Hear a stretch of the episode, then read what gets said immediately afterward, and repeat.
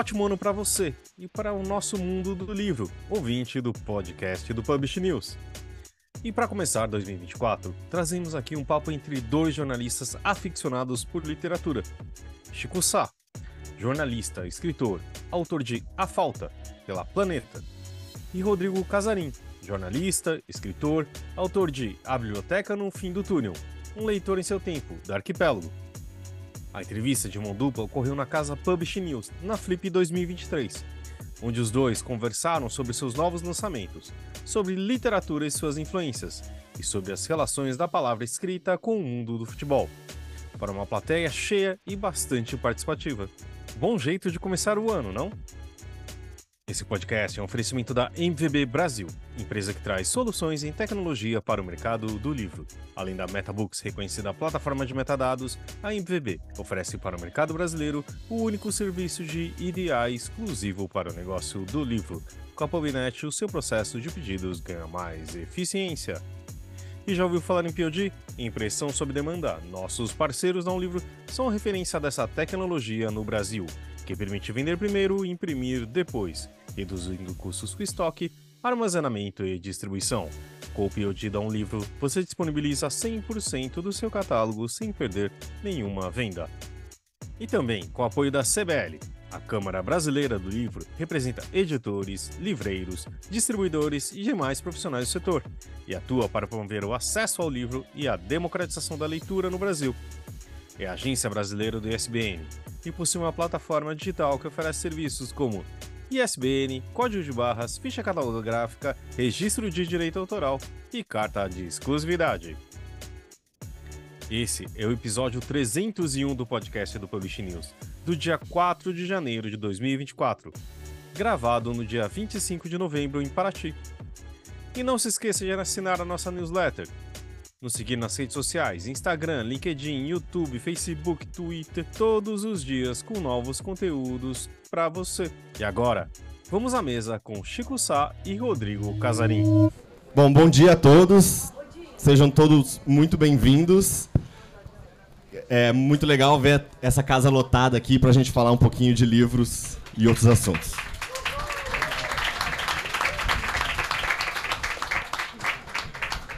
O título desse painel é uma entrevista de mão dupla. Então a gente tem dois jornalistas, autores de livros, estão lançando livros e eu vou passar a palavra para eles porque eles vão falar melhor que eu. Então, quer começar, Casarim? Por favor. Posso começar? É, boa tarde. Muito legal encontrar a casa tão cheia assim. É, claramente Chico Sá surfando no meu sucesso, né, Chico? Fico feliz com isso. Só vim por isso. É, meu nome é Rodrigo Casarim, eu sou jornalista, eu escrevo sobre livros há 10 anos e eu tenho uma coluna no UOL chamada Página 5, que é o carro-chefe do meu trabalho. Tenho uma newsletter chamada Página 5, tenho um podcast chamado Página 5 e escrevo para diversos outros veículos sobre livros também. E atuo no mercado editorial, às vezes fazendo mediação, participando de jurado de prêmios, dentre outras coisas, sempre voltado para esse universo literário. E há pouco eu lancei o meu primeiro livro, que é o chama A Biblioteca no Fim do Túnel, Um Leitor em Seu Tempo, que é uma reunião de parte do que eu escrevi ao longo desses 10 anos. Então, dialogando muito com o que a gente encontra na biblioteca o, e o mundo lá fora. É, e é uma alegria muito grande estar aqui nessa mesa com o Chico. A gente já fez algumas mesas juntos e é sempre muito divertido papear com o Chico. E numa entrevista em mão dupla eu vim pensando o que, que eu poderia perguntar para o Chico sem a gente estar tá tão preso a, sei lá, um lançamento de um livro que acabou de sair, ou então uma mesa com um tema muito fechado. E, Chico, você não só te admiro pelo seu texto, pelo seu trabalho como escritor, mas você para mim é uma referência profissional. Na hora que eu olho para algumas figuras e como que eu posso imaginar a minha caminhada no jornalismo, na literatura, com os livros, você não é para ser um espelho seu, claro, mas eu sei que da sua caminhada eu posso pegar muitas coisas interessantes.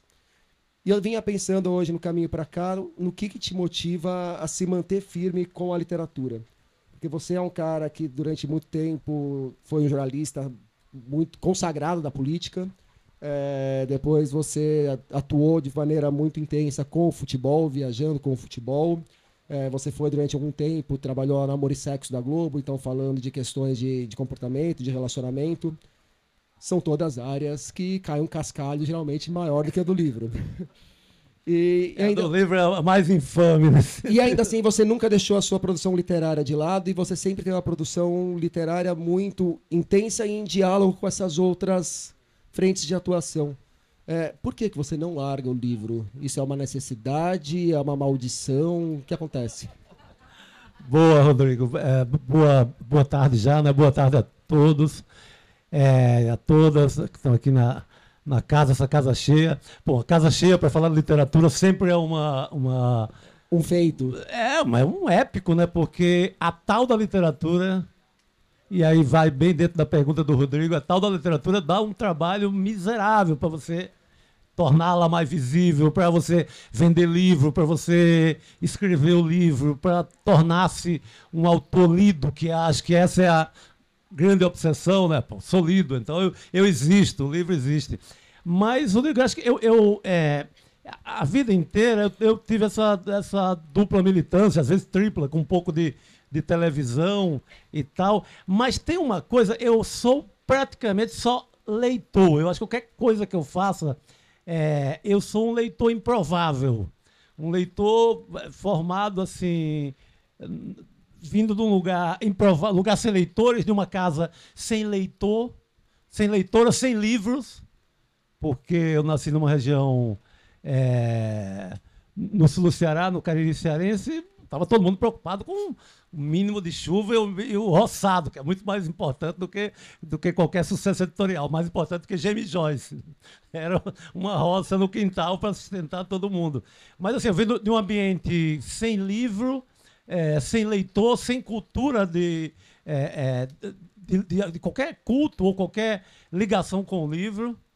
Nem com a Bíblia. A Bíblia é muito recente com a, o aumento do, do universo evangélico no Brasil inteiro. Né? Então, nem, nem, isso, nem isso tinha. E não, era, não existia o livro e muito menos o hábito da leitura, né? Você sim, não sim, parar para pegar o livro e ficar sentado lendo. É, sequer a preocupação, porque teve, havia uma preocupação imediata de, de, de, sobrevivência ou de, ou de migração, que foi o caso da minha família um pouco depois. A, a, no, então, aí que eu me denomino um pouco o leitor improvável. Mas é esse leitor improvável que, que, que vira leitor graças a um, a um professor chamado Geraldo Bilé, professor de, ainda ali no segundo ano primário de escola pública, em zona rural. Esse cara, esses caras são os caras geniais, né, iluminados e tal, que, que fazem leitores. Ele não estava preocupado em fazer escritor, fazer jornalista, ou, ou, ou, ou sequer o futuro de alguém, num sentido mais de ganhar a vida. Ele era um fazedor de leitor. Então ele fez vários leitores lá naquele universo. De, é, mostrava assim, de dentro da, da sala da escola, ele mostrava ali o, o terreiro das casas, o, aquele chão quente de sertão, meio-dia, e ele mostrava assim, dizia, ó, oh, olha o Graciliano Ramos lá. E a gente não entendia aquilo. Depois a gente ia ver que ele estava falando de baleia, estava falando do Fabiano de Vidas Secas, estava falando. Então, ele tinha uma, uma uma forma, um encanto radical, uma forma muito encantadora de, de, fisgar e de fazer leitores. Então, é, o, o, o, professor Geraldo, Geraldo Bilé, Bilé porque no sertão, Bilé é, é como são chamadas, é, apelidadas as pessoas que são meio lelé da cuca, porque o cara que vive meio aéreo, então como ele lia muito, ele era aquele personagem até certo ponto folclórico que vive vagando ali. Uma coisa quixotesca. Né? Quixotesca, e era, e era o caso do, do, do Geraldo Bilé. Então, eu acho que tudo que eu faço é, é, é, é a origem dessa história. É, o jornalismo alargada, eu achava que ia ser escritor. Só escritor, né? Naquela van, aquela ilusão perdida de cara de quem não sabe o que é ser escritor, que não conhecia a história, que não sabia que. Quando eu chego no Recife é que eu, os amigos começam. Olha, não tem esse, não, só tem dois que eu conheço que vivam disso é, no Brasil na época. É o. Era o Jorge Amado. na época, não. Hoje você. Mas estou falando dos anos 70 ali, eu menino ainda. Pois é nos anos 70 era o Jorge Amado, porque vendia muito para a China, vendia para a União Soviética e vendia muito no Brasil. Então não existia isso. Nem o Veríssimo escrevia ainda para viver de livro. O pai dele, talvez, o Érico Veríssimo. Então era, era no universo, mas aí eu chego e, e, e, e tenho ali as lições que não existe essa história de ser escritor. Virei jornalista, que é um caminho óbvio, né? O, o escritor brasileiro é muito de ou do serviço público ou da redação do jornal. Historicamente, a gente tem muito esses dois caminhos. Eu fui para a redação, tomei gosto por isso, amo o jornalismo e, e mas eu faço tudo isso por uma. Quem justifica tudo isso que eu faço é uma frase de um vaqueiro colhida, colhida pelo Guimarães Rosa que diz: sapo não pula por boniteza, sapo pula por necessidade. Então faço um milhão de coisas, mais, nessa, mais, mais por, por juntar um pouco aqui do jornalismo, outro pouco da televisão.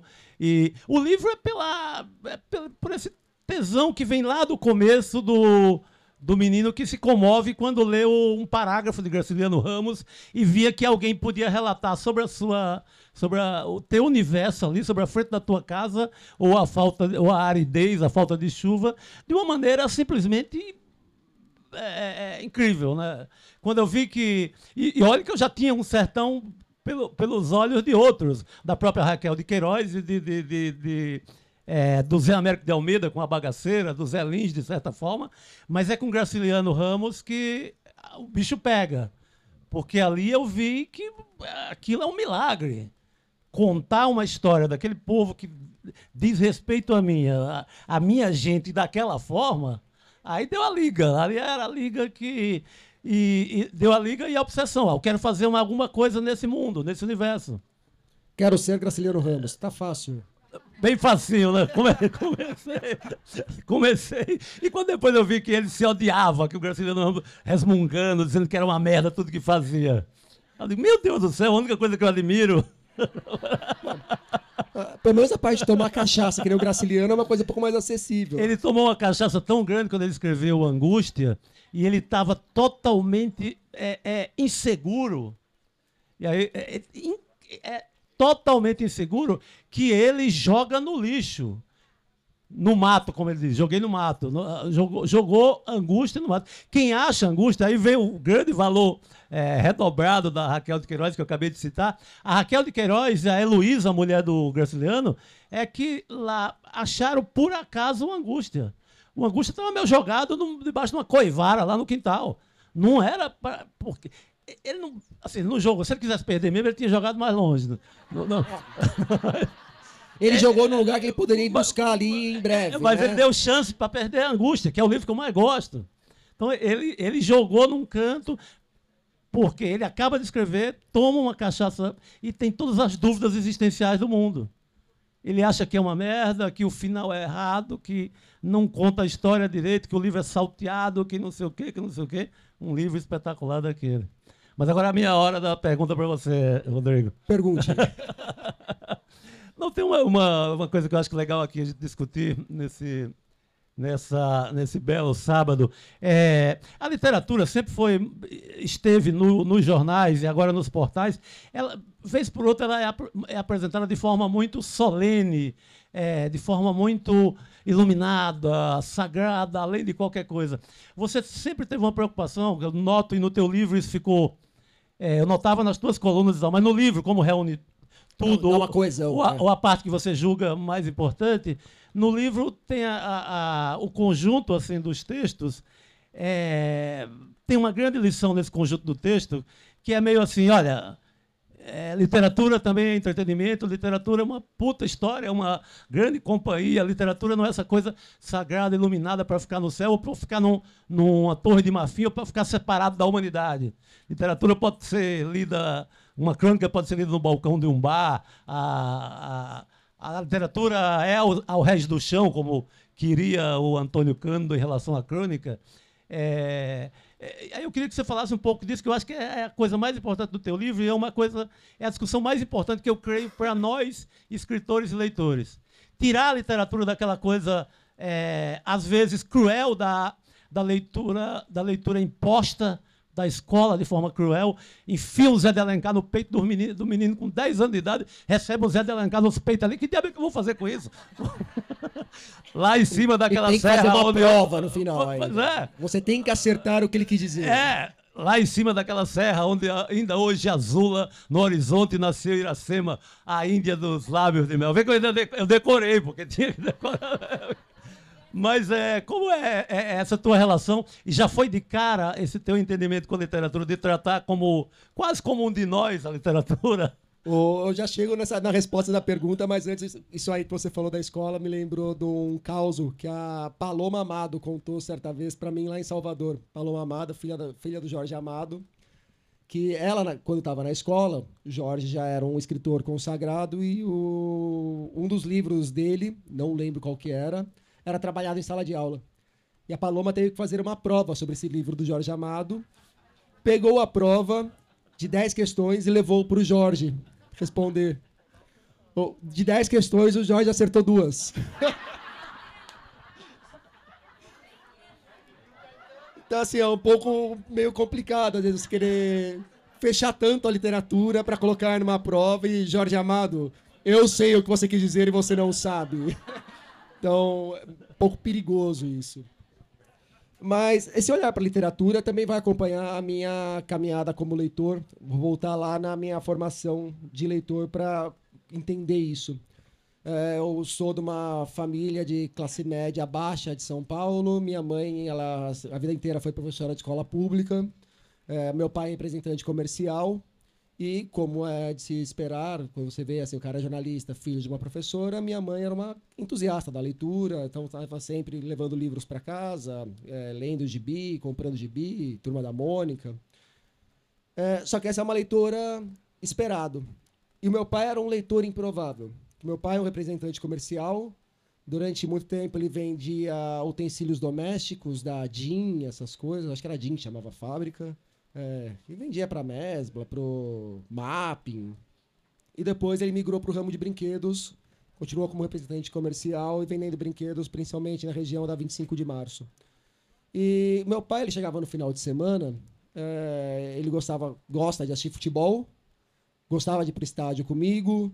Meu pai, ele gosta de cozinhar, ele gosta de tomar uma cerveja que nem eu gosto, ele adorava fazer um balde de caju amigo que aí ele sentava com um copão de caju amigo e ia só abastecendo caju amigo e de 51 e bebendo.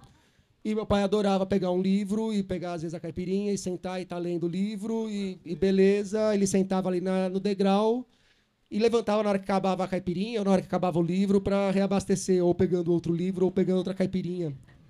E então, assim, eu cresci com essa imagem do meu pai tendo a leitura como um prazer absoluto sem compromisso nenhum de ter que gostar de um escritor porque ele é consagrado ou não ter que gostar de um escritor porque não pega bem você ler determinado escritor.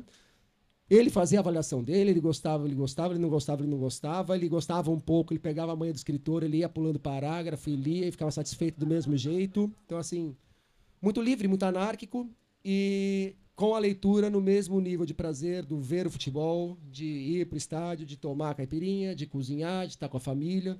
Então não era um momento assim que ele ia se iluminar por algo superior e blá blá blá, pipipi, popopó. Então eu cresci com essa relação com a leitura também. Eu fui um leitor, eu fui um péssimo leitor em escola, não li, a única coisa que eu li, eu acho, em escola que eu tinha que ler e gostei foi Vidas Secas, que de resto fui dando um jeito de passar nas provas e fui depois, em outro momento da vida, ler o que eu não li na escola. Mas mesmo na escola eu era um leitor muito assíduo. Eu não estava lendo o que a escola mandava ler, mas eu estava lendo as coisas que me interessavam sei lá, eu tinha que ler. Uh, o, a Cidade e as Serras. Não, não quero ler a Cidade e as Serras. Eu quero ler o Xangô de Becker Street, do Jô Soares. Eu vou ler o Xangô, não, não vou ler o que estão mandando. E aí, na hora que eu começo a trabalhar com livros, eu começar a trabalhar com livros foi uma maneira que eu encontrei de continuar fazendo a coisa que eu mais gosto de fazer, que é ler. Então, pô, se eu conseguir, de repente, ganhar dinheiro lendo, se alguém me pagar para eu ficar em casa lendo, me parece uma coisa interessante. E aí eu comecei a desenvolver esse trabalho e na hora que eu começo a escrever para o UOL, o, eu não sei exatamente qual é a posição do UOL hoje, mas há 10 anos, quando eu comecei, o UOL era o maior, maior portal de internet da América Latina. Então, chegue muita gente. Chegue muita gente com um assunto que a princípio não interessa a quase ninguém. É, é, é, cruel falar isso numa casa lotada, com tantos bons leitores, tanta gente linda que gosta de livros que nem a gente encontra aqui em Paraty. Mas na hora que a gente olha para o macro do Brasil e para o que são os números que interessam para uma grande plataforma, é, é um trabalho difícil de ser feito. E aí coincidiu nesse meu olhar para a literatura, sempre sem essa preocupação excessivamente formal, rigorosa, chata, solene, com eu ter que ser meio que um cavalo de Troia que vai levar a literatura para as pessoas de uma forma enviesada, não direta. Então, acho que aí casou muito bem de assim falar de livros falando da vida, falando de outras coisas que não são só o livro em si. E na hora que a gente começa a falar de livros, é, eu até faço a brincadeira, né? você não precisa estar de blazer para falar de livros, fica, eu acho que, mais fácil de você criar uma empatia com uma gente que, a princípio, não está tão interessada nos livros, mas de repente pode olhar para o que você está falando e pensar: poxa, talvez ler seja uma coisa legal. Olha aí, pode ser divertido também. Eu não preciso fazer uma prova no final. Posso ler de maneira livre, ter a minha compreensão. Isso aí pode me ajudar a entender algumas questões do mundo. Se não ajudar também, está tudo bem. Então, acho que é. Na verdade, é sempre a busca por ter esse momento de prazer com a leitura, do mesmo jeito que pode ser o prazer com a caipirinha, que pode ser o prazer de um bom papo, o prazer com o futebol. Então, se a gente não convencer as pessoas que ler é legal, não vai ter nenhum argumento suficientemente bom que vai fazer com que as pessoas leiam.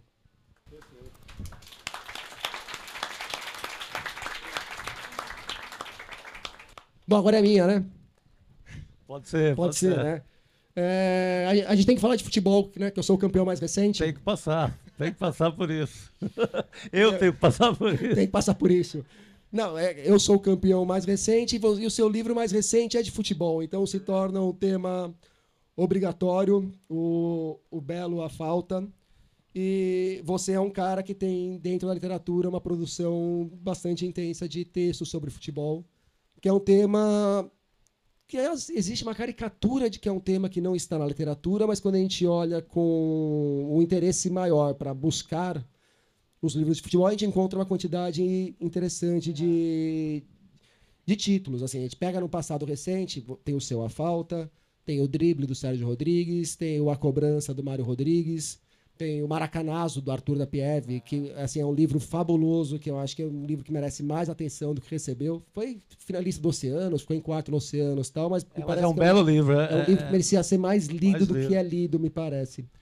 Mas queria ouvir de você um pouco, assim, como que é essa sua relação com o futebol e por que em determinado momento você sempre explorou muito o futebol nas crônicas, mas resolve construir um romance sobre o futebol e um romance super, super camusiano sobre futebol. É, o Cami, que não conseguiu ser goleiro no Racing de Argel, provavelmente ficaria feliz de ver um goleiro possível tão parecido quanto ele no seu, no seu falta. Boa, Rodrigo. É, o, o, acho que o primeiro assunto que eu escrevi profissionalmente foi futebol, como, como cronista, como repórter de campo ainda em Pernambuco, cobrindo ali o dia a dia de esporte, Santa Cruz, Náutico.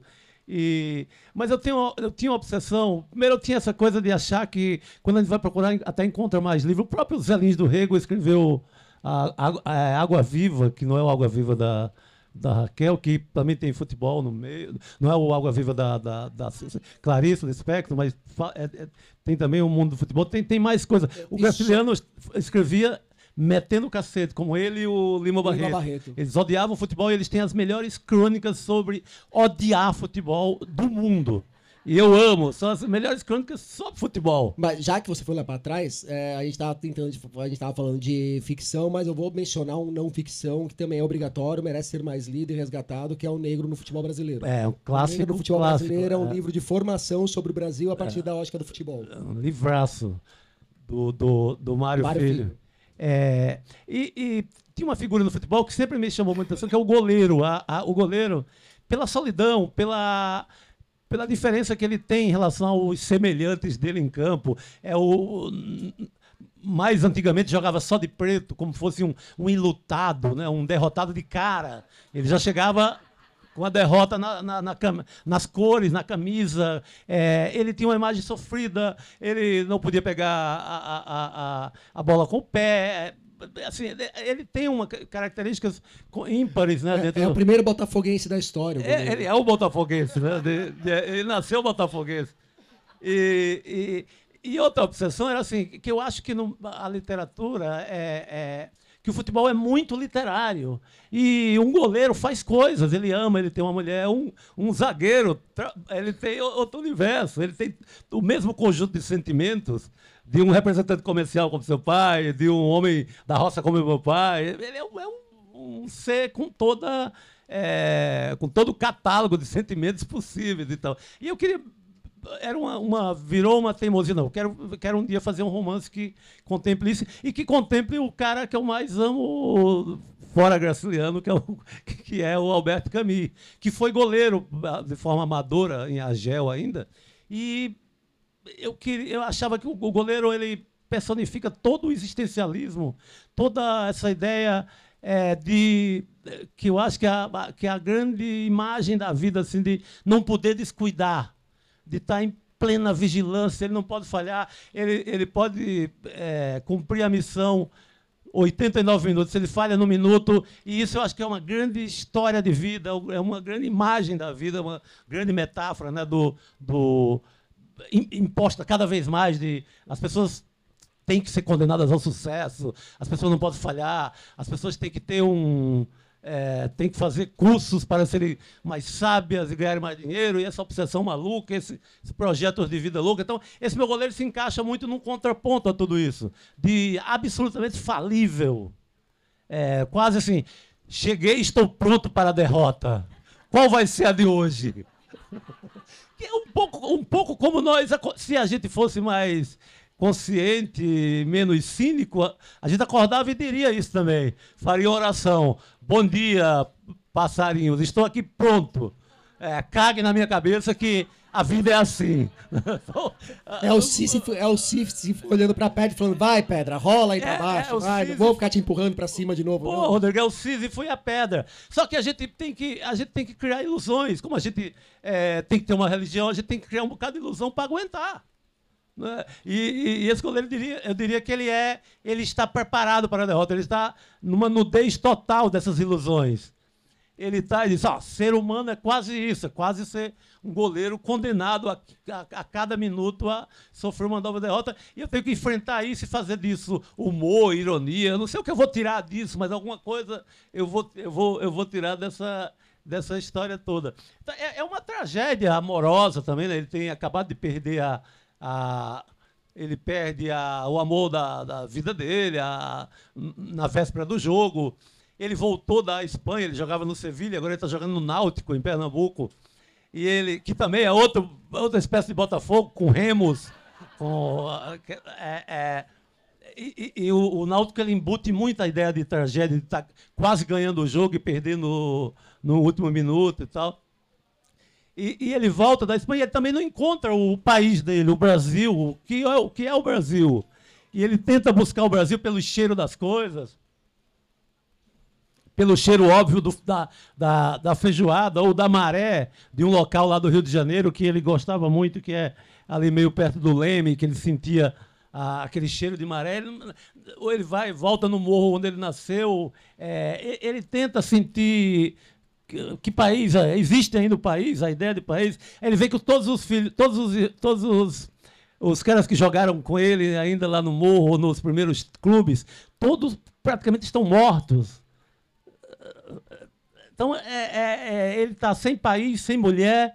Nesse, é um desamparo completo. E isso, na minha mente, só caberia num goleiro sem pai nem mãe perdido. Mas é uma, é uma forma de contar as dores humanas. O assim. cara tá tão perdido que uma hora ele tá no hemisfério norte, outra hora no hemisfério sul, né? Exato. Tá no zerão o jogo ainda. O, o, jogo, que se passa durante um jogo, são 90 minutos durante a, uma reflexão, um, monólogo maluco dele durante os 90 minutos. E eu conto minuto a minuto. E esse jogo do livro, ele é o Zerão, que é um estádio em Macapá, que parte do campo fica no hemisfério norte parte fica no hemisfério sul. Então ele ainda tem essa doideira da linha do Equador, ele tenta se equilibrar uma hora e não.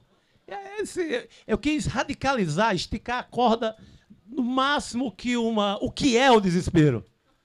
Como se traduz o desespero em palavras? Como, como eu vou botar uma criatura que está inteiramente des, é, desamparada? É, era, é, é, era um teste também muito particular para é, é um assunto que me interessa. Muito.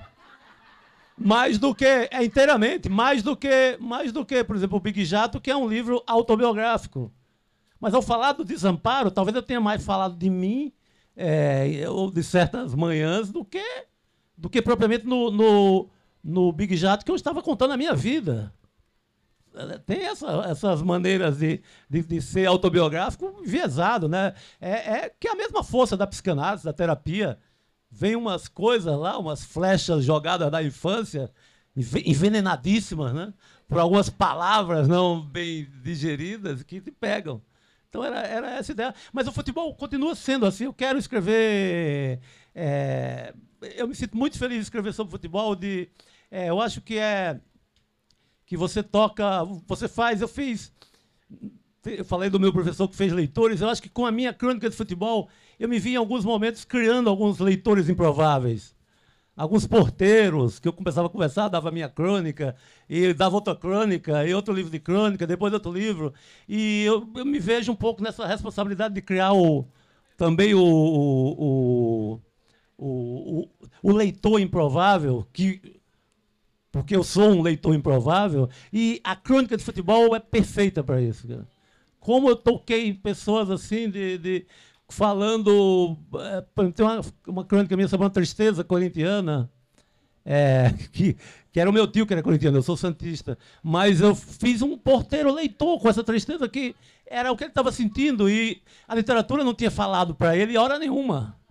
E, e, o futebol é um campo ainda muito desperdiçado pela gente, né? O Sim. Brasil ele fala, olha muito para futebol, fala muito de futebol, mas não vai a fundo em, quase nunca no futebol dessa forma é muita discussão de 3-5-2 ou 4-4-2 e se você escala o Tiquinho Soares ou se você tira o Tietchan. Fica muito pouco de ir pro lado humano do futebol, para esse lado passional, de olhar para o campo, mas entender a arquibancada também.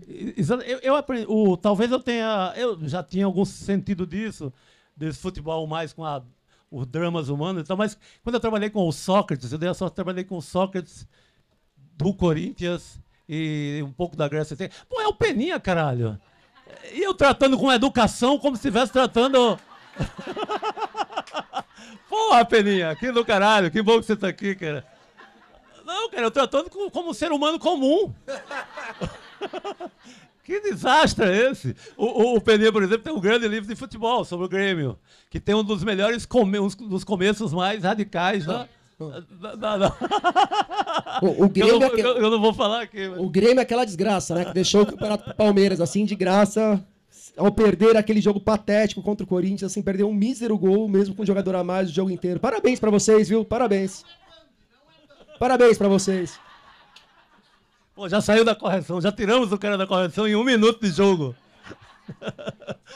É uma espécie de Dinho, lembra aqueles volantes? É um Dinho da, da, da literatura. O Antônio Carlos. Mas, cara, agora é a minha vez da. da... Como se, é, você fala de autores todo dia, vende autores no certo sentido de. Vende no sentido não do. É, que seja pago pra, obrigatoriamente para isso, mas você divulga autores. É, é ali do teu afeto, da tua eleição ali e tal, mas você se vê pela primeira vez como autor. Agora eu tenho que vender essa mercadoria, eu tenho que botar isso na rua, na praça e quero ser lido e tal. Como é que você é, vendeu esse teu, fez esse teu jabá, esse teu jabacolê? É, eu tô aprendendo ainda como faz. e é curioso, porque no meu trabalho, muitas vezes, vem leitores comentar comigo, né? Fala, pô, Rodrigo, você escreveu um texto, ou então ouvi um podcast seu. E eu adorei o que você escreveu, eu adorei o que eu ouvi, eu até comprei o livro. Eu falo, pô, obrigado, mas assim, comprar o livro não é exatamente o elogio que eu espero. O que eu espero do meu trabalho é que ilumine possibilidades para você pensar o livro, para você pensar a literatura, pensar a vida.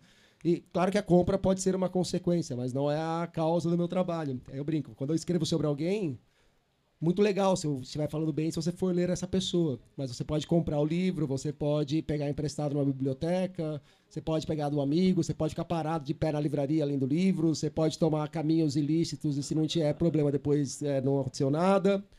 Então há outras formas de você acessar o livro sem ser pela compra. Exceto no meu caso, né? O meu é melhor comprar mesmo que para garantir o, o final do mês. Mas está sendo um caminho muito curioso de ver essa coisa. É muito maluco você escrever e alguém ler. É, e no jornalismo é uma coisa que faz parte do cotidiano. Mas assim, a... tão logo saiu o livro, o livro saiu em agosto, e em agosto mesmo, acho que duas semanas depois do lançamento, é, eu recebi um e-mail de uma menina de 14 anos do Espírito Santo falando que estava trabalhando o livro em sala de aula e mandando uma dúvida. Falei, ô louco, mas como que, Já valeu, como né? que chega? E como chega tão rápido? Então, eu estou no momento de poucas certezas, mas está vindo essas iluminações que vão criando novas perspectivas, novas angústias, novos, novos anseios. E, e é legal que bom, o meu livro vai ser um livro que as pessoas, quando lerem, vão levar, vai levar a muitos outros livros, espero eu, né? Porque é um grande. É uma biblio- biblioteca, de fato. É uma biblioteca em, em diálogo constante com esse mundo que a gente esteve metido nos últimos 5, 6 anos, que parecia um fim do túnel, que da onde a gente não sairia. Muita gente não saiu, infelizmente, né? Muita gente ficou pelo caminho durante a pandemia, mas a literatura estava ali, dando algum suporte possível, algum alento possível, trazendo boas histórias também, né? Que não é só de, de angústia que a gente vive. Tem o futebol, inclusive, né? Essa do futebol foi um caso curioso, porque o pessoal da Arquipélago falou, pô, a gente vai deixar esse texto sobre futebol? Eu tenho um texto que é baseado num conto do Marcelo Moutinho. O Marcelo Moutinho, ele tem um conto em que ele imagina uma menina indo conhecer o Maracanã, e de repente o Maracanã está em obras e a menina ela olha pela fresta do, do estádio de uma das obras e o que ela vê não é o estádio em si, mas é uma projeção no estádio de como as histórias poderiam ter acontecido, como o Maracanã poderia ter sido mais feliz com determinadas histórias acontecendo de uma maneira diferente. Então a menina vê o Bangu, o Bangu fazendo gol de pênalti e sendo campeão brasileiro de 87, 87 no lugar do Curitiba. A menina vê o Didia perdendo o gol na final de 50 do Maracanã e o Brasil sendo campeão no Maracanã. E eu escrevi isso na Copa de 2018, é, me colocando meio que na posição da menina e eu imaginando o Higuaín fazendo aquele gol que ele perdeu na final da Copa contra a Alemanha. Que é um ponto que, assim, se o Higuaín faz aquele gol, a história do futebol seria outra ali, que o Messi seria já consagrado como campeão do mundo. Então, aí eu escrevo, pô, como o Higuaín ele estava mudando a história do futebol. E como que o Messi não seria o Messi, tudo que o Messi merece ser, enquanto aquela desgraça estivesse na Argentina. E eles falaram, ah, vamos deixar, vamos deixar. Eu falei, não, vai deixar. E esse aí eu quero colocar um PS. Que eu falei, tá vendo? foi só o Higuaín sair da seleção, o Messi foi lá pro Catar, jogou demais, foi campeão do mundo. Então é um ponto em que a até a- nisso a literatura pode entrar, pode se aproximar, né? É, a, a literatura é muito maleável, a gente pode levá-la para muitos lugares diferentes. Mas tem a maldição, a maldição editorial, assim, é, que foi quebrada, reza a lenda, pelo Nick Horb com o, o livro sobre, o, de bola. sobre, o, é, sobre o Febre de Bola, sobre o Arsenal. E ele também teve dificuldade para vender o livro. Chega no. no, no, no o Will puta autor, né? Chega e diz, ah, livro de futebol, isso não vende, não sei o quê. E não é bem assim. A- a- a- se quebrou essa. Não sei quanto vendeu lá o livro do Grêmio, milhões também, né? Vendeu bem, vendeu. Mas, não, Mas também assim, falam que livro Não, não, vende. a Se livro não vende, um livro sobre livro aí que não vai vender mesmo. né? É, é, porque o seu é sobre livro. Mas o futebol tem essa maldição. Então que- quebrou também a, a maldição brasileira de que não vende. E vende, né? O, o- o- mas voltando tua- ao começo da história, você vendeu o teu próprio peixe, eu acho que, tem, que é, é o canto também maldito de colocar o livro como uma coisa sagrada, que às vezes a gente tem cerimônia como autor de vender. Sabe, a gente fica com é, como se tratasse de um- uma coisa, um produto espiritual, é, quase uma, né, uma... Não só, vem, não só vender o produto livre, mas às vezes até de, sei lá, você convidar para um lugar e falar, tá aí o cachê, vai pagar, como é que funciona a remuneração. Por isso que tem essa maldição de, por exemplo, a Flip não pagar ninguém. É uma maldição, isso é uma maldição. Isso é uma maldição. É- é- é- Não, mas é uma maldição. A, a, a Flip, eu digo a Flipona mesmo, lá, você não recebe um centavo. É, e eu, eu acho Recebe passagem, hospedagem tapinha nas costas. é, sabe, é, e, uma, e uma cachaça para acabar teu fígado. Porque vem uma Maria Isabel dentro de um kit ali e tal. Mas é, e eu não estou falando mal só da Flip. É de, eu acho que dessa história de, de, é, de ser uma coisa sagrada, que aí é a maldição de ser, de tratar a literatura como algo lá endeusado e sagrado, que o autor nem precisa receber. Mas eu não, eu trago meus livros estão na janela aqui, estou vendendo mesmo, eu, eu mesmo vendo. O meu, o a Larissa ali do lado. É, é, vamos quebrar essa maldição que, pô, o autor come e caga, ele precisa vender seus livros. E, e- e- e a gente tem que perder. Chegam os boletos, né? É, e a Chega gente, tem, boleto pra mim a também. gente tem que perder a, essa cerimônia de. A gente tem que perder essa cerimônia de, de não ser também o vendedor. Sabe? De, de- você tem que pegar um pouco do seu pai, do representante comercial, a parte dele. E, Eu e- queria largar o livro na mão do meu pai e falar, vai, pai, vende. a gente fica muito envergonhado, né? Talvez por considerar um produto espiritual. Pelo visto, foi o- Chico, o Chico que fez meu livro, fui eu, e não, o- e não o, de- o, o, o, O Xavier. O Xavier, né? Eu até queria que ele me ajudasse numa madrugada dessa. Com alguma coisa de sucesso. E, e, pô, vender mais ou menos que nem ele ia ser uma boa, hein, Chico? Pelo amor de Deus, qualquer espírito daquele. Ia né? dar pra tomar um vinho melhor agora no final do ano. Qualquer espírito vende mais do que eu, cara. Qualquer um, até aqueles que, que acabaram de chegar no, no, no, no centro espírita, já de largada é 5 mil exemplares, e eu, porra, desgraçadamente, vendendo meu. Já pensou a frustração se você vira depois um espírito vendedor? Você fala, pô, agora, agora que eu virei espírito, tô vendendo, por que não vendi em vida essa caceta? Pô, belo livro, belo enredo. Tá, tá feito o próximo enredo. Vamos abrir para o sugerir isso, faltam uns 15 distrito minutos. público. Alguém quer participar? Fala, pera aqui. Tem uma coisa curiosa sobre isso naquelas cartas do Jorge Amado com Saramago. E o Saramago é convidado para dar uma palestra e aí ele ninguém fala do dinheiro, nada. Aí ele manda uma carta pro pro Jorge e fala: "Jorge, e aí, eles vão pagar?" é muito, é muito interessante. E as- eu, como leitora, vendo, lendo essas cartas, eu falo assim, gente, porque a gente nem imagina isso. Você imagina o Saramago, nossa, e ele super preocupado, perguntando para o Jorge se ia ter o cachê, né? É muito bom. É muito bom vocês falarem sobre isso também. Ou seja, até o, até o Jorge Amado se preocupava com essa parada, né?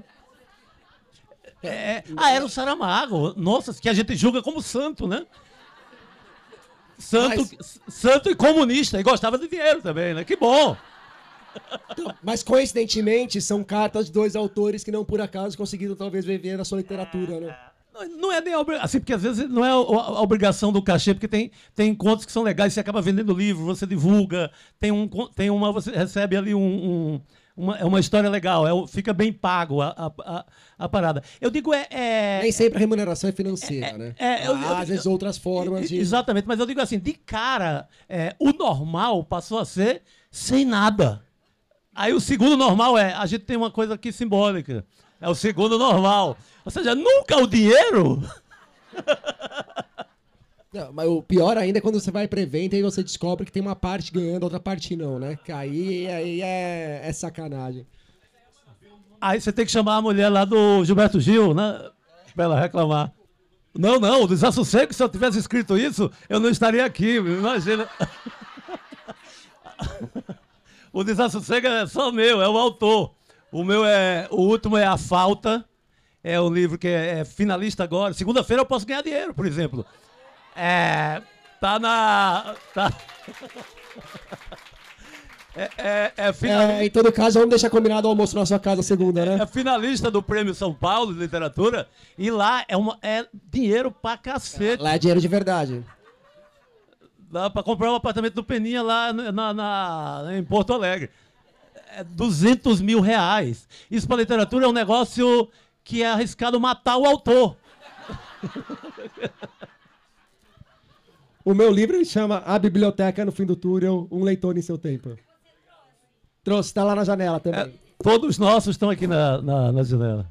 Chico, oi Chico. Aqui, aqui. Boa, querido. É, conta a narrativa do seu livro, os personagens que surgem, para o pessoal entender melhor. Porque você falou futebol, futebol ficou, para quem não leu, ficou uma coisa meio no ar. Conta como é que é de minuto a minuto, os personagens que surgem, o cara narrando lá de fora, que passa pela cabeça. Vendeu o teu livro aí. Boa, boa, Tá boa, Chico? Pratinha. Tem que aprender a vender o livro direito. Boa, Prata. Tomou bronca.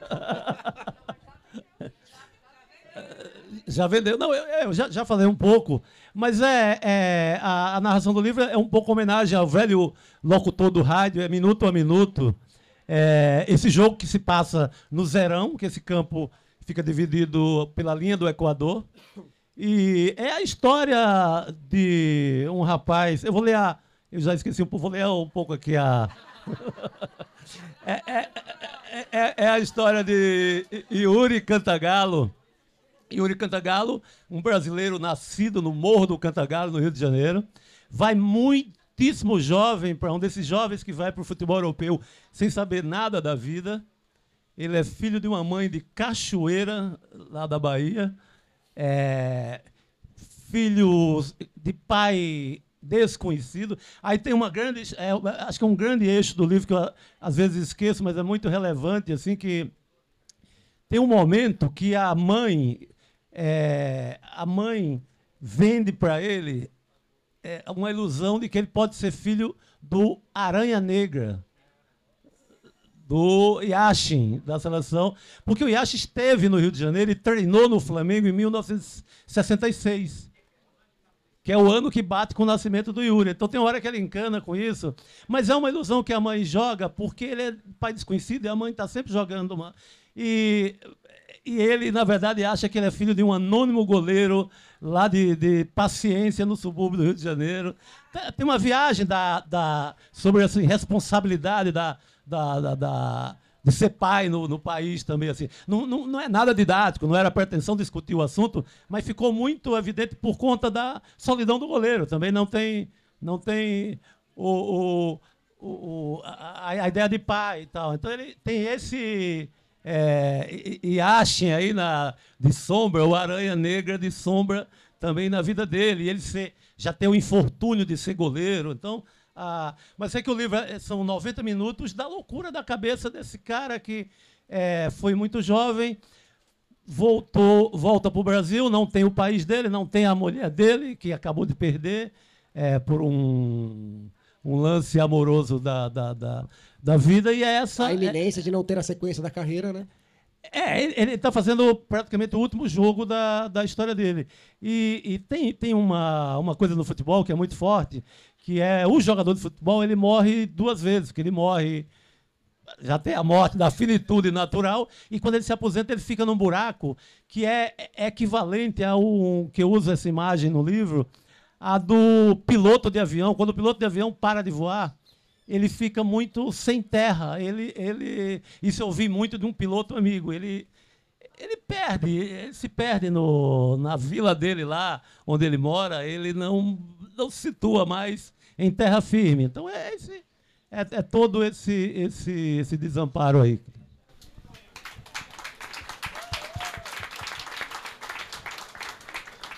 Olá, boa tarde. Chico, sou super sua fã, sou muito fã do Peninha também. Obrigada aí pela, pela mesa maravilhosa. Mas eu queria ouvir mais sobre essa questão do. A gente se frequenta muito enquanto literatura, né? Mas ela não está passeando no lugar errado. A mãe do Emicida fala sobre a necessidade da gente lançar os livros em rodas de samba. A gente não precisa um pouco abrir um, pensar diferente, né? Assim como para mim eu estava falando aqui na fila que a Flip para mim é muito mais aqui do que lá, sem nenhum desprestígio ao que acontece lá.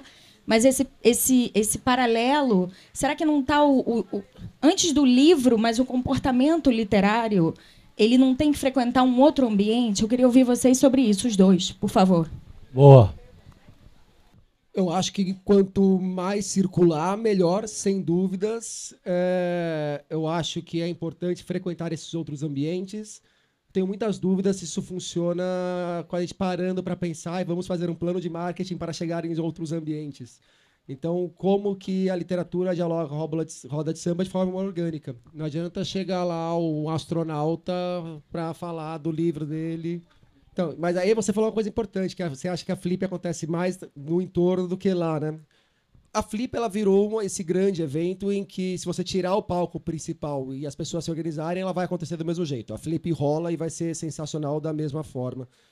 E eu acho que é uma visão interessante a gente ter do comportamento literário. Na verdade, são comportamentos literários, né? Na hora que a gente roda aqui para o Paraty, a gente está percebendo diversos comportamentos literários diferentes por um recorte muito específico de que é quem tem condições de estar em Paraty nessa época do ano, que é caro pra caramba. Então, seja como pessoa física, seja como pessoa jurídica, é uma, é uma bolha dentro da bolha que está aqui, mas assim é uma coisa diversa. Então, eu acho que faria muito bem ter esse comportamento mais plural, que você chegue em mais lugares, mas tem que ser de forma orgânica. Eu acho que em muitos casos isso está acontecendo também. Aí, talvez as pessoas não estejam observando, então há movimentos literários acontecendo que não estão dialogando com outros movimentos literários. Na hora que a gente olha lá em São eu sou de São Paulo, né? É, amanhã eu tenho uma mesa com o Sérgio Vaz da Cooperifa, que é uma coisa, um movimento muito diferente do, dos movimentos de slams. Eles são bem diferentes do movimento de slams, mas há um diálogo, que é muito diferente do movimento literário que você vai encontrar lá na Vila Madalena e em Pinheiros, que é uma outra bolha da literatura, que são coisas muito diferentes do que você não encontra de movimento literário onde eu moro, que é o Tucuruvi.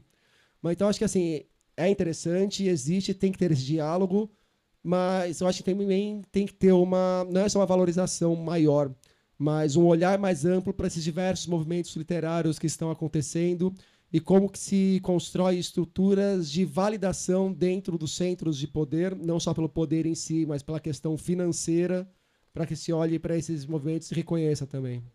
É, Esse negócio é muito louco, né? Do livro ser uma coisa que distancia. Eu fiquei abismado, assim, durante as eleições, como teve gente ali defendendo que você não poderia falar de livro, porque livro é uma coisa que afasta as pessoas. Então, se você falasse de livro, a pessoa ia votar no Bolsonaro. Tipo, cacete, É, essa- queria...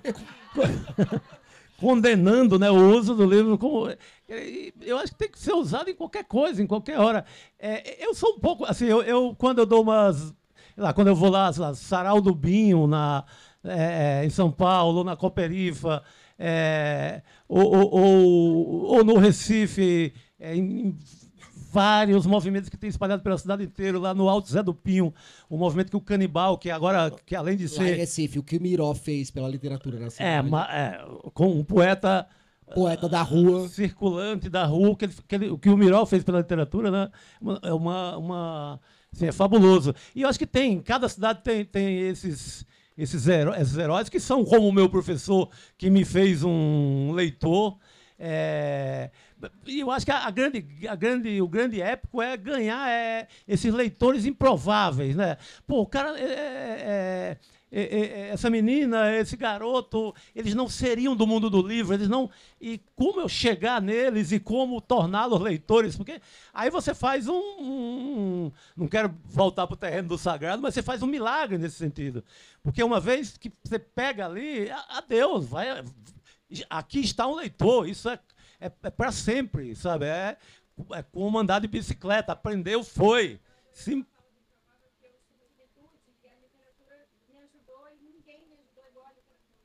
Sim. Agora, Mas há também uma outra questão nessa parte macro, que é o livro, ele. A história do livro é uma história de crise, né? Então o livro ele sempre vai ser essa coisa que o leitor acha que ele tem que chegar em mais gente, que tem que encontrar mais leitores, e a gente sempre está nessa enrascada de buscar por mais gente e insatisfeito com o que temos. Não falo isso pra gente se acomodar no que tem, mas a gente tem que entender que também não é só culpa nossa, né? Isso aí acompanha o livro desde sempre.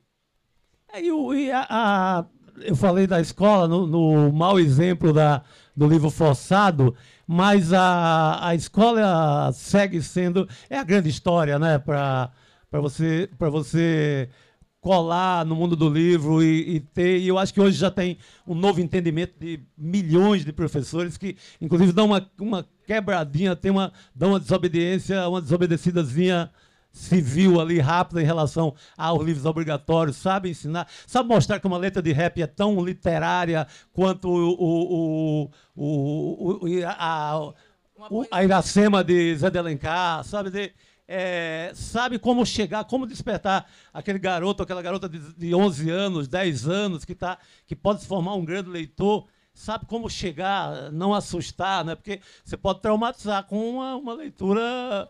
é, é? Você pode chegar muito pesado e obrigando a leitura, aquela coisa. No mundo hoje, que hoje você disputa é, a, a atenção com 500 milhões de vídeos incríveis no TikTok. Os vídeos são bons, gente. A, a, a, a tendência é a gente é, demonizar e achar que são, é tudo uma desgraça. Não, a concorrência é Qualificada, né? qualifica. São produções é, é, estudadas para disputar a, a- a atenção, né? a, a chamada economia da atenção ali. Então, é uma guerra. Então, imagina você fazer um leitor, é um puta de um milagre sem fim.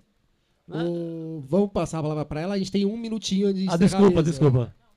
Rapidamente, é, primeiro essa coisa do, de se vender, né? Eu, eu sou atriz e produtora cultural também, e eu vejo essa dificuldade. A gente é muito chamada para fazer de graça, ou tem um espaço aqui para você. E na produção cultural foi muito interessante lidar com eh, artistas europeus, porque quando você convida, ele já te diz: ah, para eu fazer uma peça é tanto, para eu dar um sorriso é tanto, para eu falar é tanto. E você já sabe, e mesmo que ele te cobre até, faça um, um- um preço menor, você já sabe que, nossa, eu pagaria 10 mil euros, ele está só me cobrando mil. E a gente é o contrário, a gente aceita, e se a gente cobrar 500 reais, a gente acha que está cobrando muito, né? É uma coisa que a gente tem Já vai que cobrar aprender. com medo, né? A gente tem que aprender. Mas falando de novo da formação dos leitores, que é lindo quando você fala que você formou leitor um improvável, tipo quando você dá uma crônica de um futebol para um porteiro. Só que antes tinha coisa do papel, do jornal, e você pegou essa mudança de ter leitores de jornal para hoje ter leitores mais na internet, porque o, lei- o jornal quase não quase não é vendido mais, quase não, não existe mais o, o- papel. E como é essa mudança do leitor para a internet, também a gente vê essa obrigação de, às vezes, fazer textos mais curtos, porque as pessoas não leem mais, ou teve uma mudança nas suas crônicas, ou como você vê essa mudança do, jorn- do, do impresso para o virtual, o que a internet poderia popularizar, às vezes reduziu ou não, e a coisa do podcast, talvez para os dois, essa, essa relação, se ajudou, se não ajudou, se atrapalhou. Tem 30 segundos, Chico. Fala 30 segundos, eu falo 30 É, segundos. é, Eu acho que Ó, a- já tá, a tropa de choque já tá ali, ó. Mu- mu- Mudou sim o texto, o texto do cronista mesmo, é, que já nasce na internet. Eu acho que ele é mais rápido para comunicar mais rápido. ah, e você vai aprendendo umas coisas. Eu, eu acabava levando leitor, tirando o leitor de mim mesmo quando eu citava umas coisas no meio do caminho que era tão urgente que a pessoa corria para outro canto. Então tem uns truques que você vai aprendendo como um, um- um escritor que está escrevendo ali ao vivo para uma pessoa que ela está olhando mil janelas.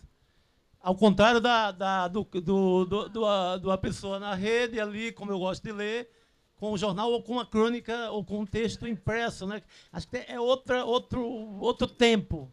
E, e com o cronista de o cronista já de internet ele já tem mais ele é melhor nesse tempo e eu fui aprendendo muitos truques sim para não perder esse leitor no meio do parágrafo É outro caminho da comunicação, né? É outro caminho da comunicação. É uma coisa curiosa sobre isso, porque o que eu ouço de leitores, leitores de diferentes idades, geralmente o leitor mais velho fala que os meus textos são curtos e muitos leitores mais novos falam que meus textos são longos. Isso é assim, é exatamente o mesmo texto. E são bons os dois são bons leitores, mas como que, que muda a perspectiva.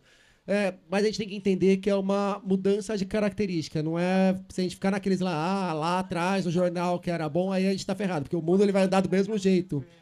Então é isso aí, é sacar como que está acontecendo a comunicação e encontrar o jeito de você encaixar a literatura dentro de onde o mundo está indo. Que também se ficar só querendo voltar para trás não vai rolar não. Isso também não é verdade absoluta, assim, é, é, do tamanho de livro. Eu pego a geração, por exemplo, do meu filho que se formou leitor com Harry Potter. Eles leem uns tijolaços desse tamanho. E é uma geração é, de muito, que fez muitos leitores. Sabe? Então, é, não, não é uma a grande receita, não, tem que ser curto, isso não. Vem lá um bruxo e quebra tudo, de outra maneira e pronto. Não, e assim, você pega inclusive grandes é, obras que vendem muito hoje, Colin Hoover, por exemplo. Colin Hoover são livros grossos, não é, não é livrinho fino, não. Então, mas aí também muda a plataforma e muda o momento de leitura. É o que a pessoa tem disponibilidade para ler na hora que ela está flutuando, navegando pela internet, e é diferente quando ela pega um livro. Pessoal, Comprem nossos livros. os livros na estão na varanda. Autógrafo, autógrafo fora. Chico, muito obrigado. Valeu, querido. Obrigado. Foi Obrigado lindo. pela presença de todos vocês. Valeu. Obrigado, Publish News. Obrigado, Sabota.